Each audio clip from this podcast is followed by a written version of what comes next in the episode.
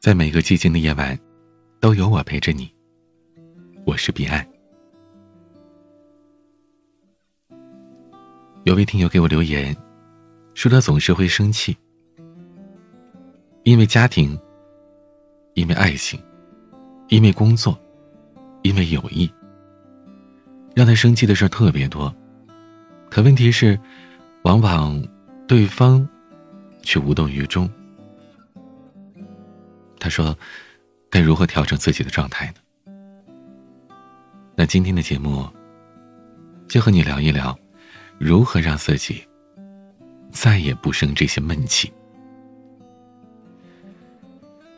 俗话说呀，花是浇死的，鱼是撑死的，人是气死的。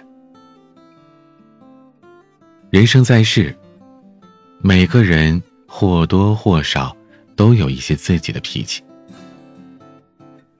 每当我们遇到一些不愉快的事情时，无名的愤怒之火就会迅速的占据大脑，发飙生气，往往是不受自己控制的。但是不管你因何生气，到头来受伤的还是你自己。生活本来就有很多的烦恼，调整好自己的心态，学会享受当下。这才是最重要的。把和别人生气的时间，用来做一些有意义的事，让自己忙到没时间生气，让自己变得更强大，这才是人生的大智慧。待日后你回头看看，你才发觉这些不过都是些无聊的小事而已，哪里值得我们浪费时间去生气呢？不可否认的是。道理人人都懂，但做到的人却不多。别再为今天没赶上的那班公交车愤愤不平了，哪怕是它导致你迟到被扣了全勤奖。别再为订到外卖没有准时送达而气得要投诉，即便他没能让你准时吃上饭。也别再为刚刚水果摊的老板和你说了好几声“哎，这个很贵的”而恼火了。就算是让你尴尬的无地自容。人生在世，不要把时间耗在无意义的事情上，不要总把“不蒸馒头争口气”挂在嘴边。真正有修养的人会把这口气咽下去，因为和不值得的人生气是自己修养不够。面对别人的挑衅，不仅不生气，还能幽默的应对。不轻易动怒，这既是做人的修养，也是高明的处世智慧。生活当中，谁都有过为各种各样的事情生气的经历，夫妻之间更是如此。这个世界上没有满分的另一半，只有在一起凑成一百分的两口子。当你和爱人发生争执时，不要咄咄逼人。偶尔睁只眼闭只眼，给感情留个台阶下。牙齿和舌头都有磕磕碰碰的时候，夫妻俩过日子，互相生气也是在所难免的。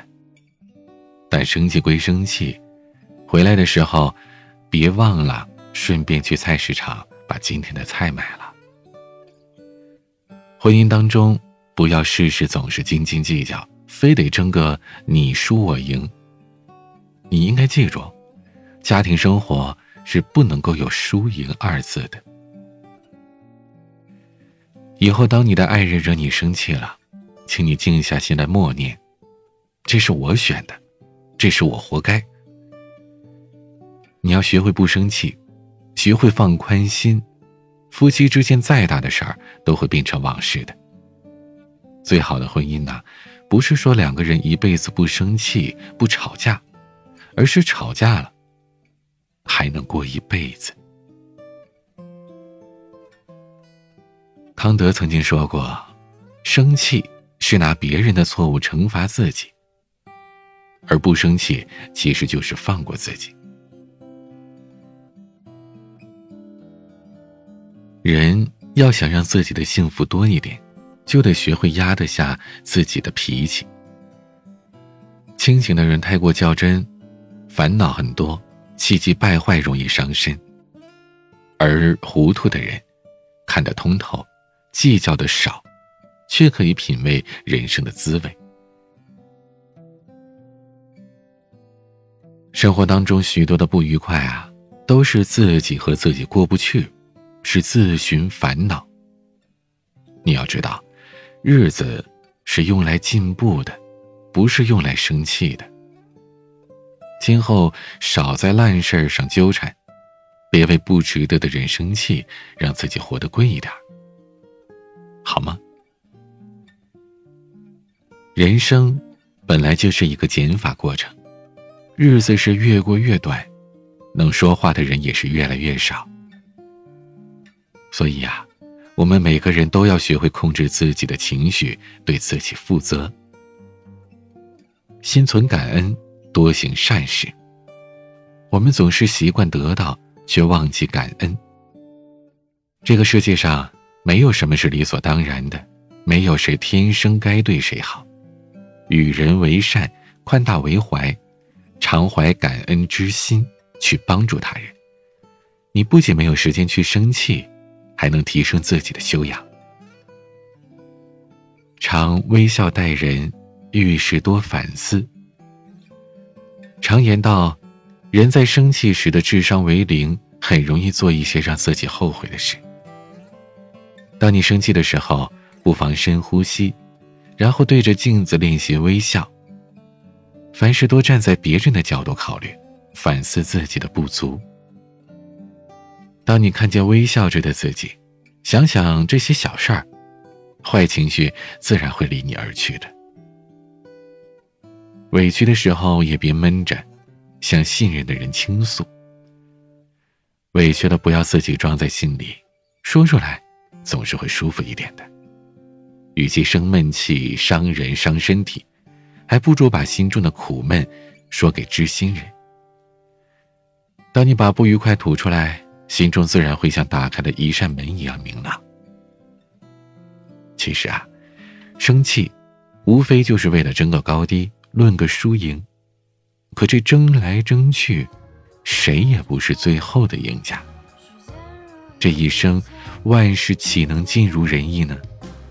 但求无愧于心。就好。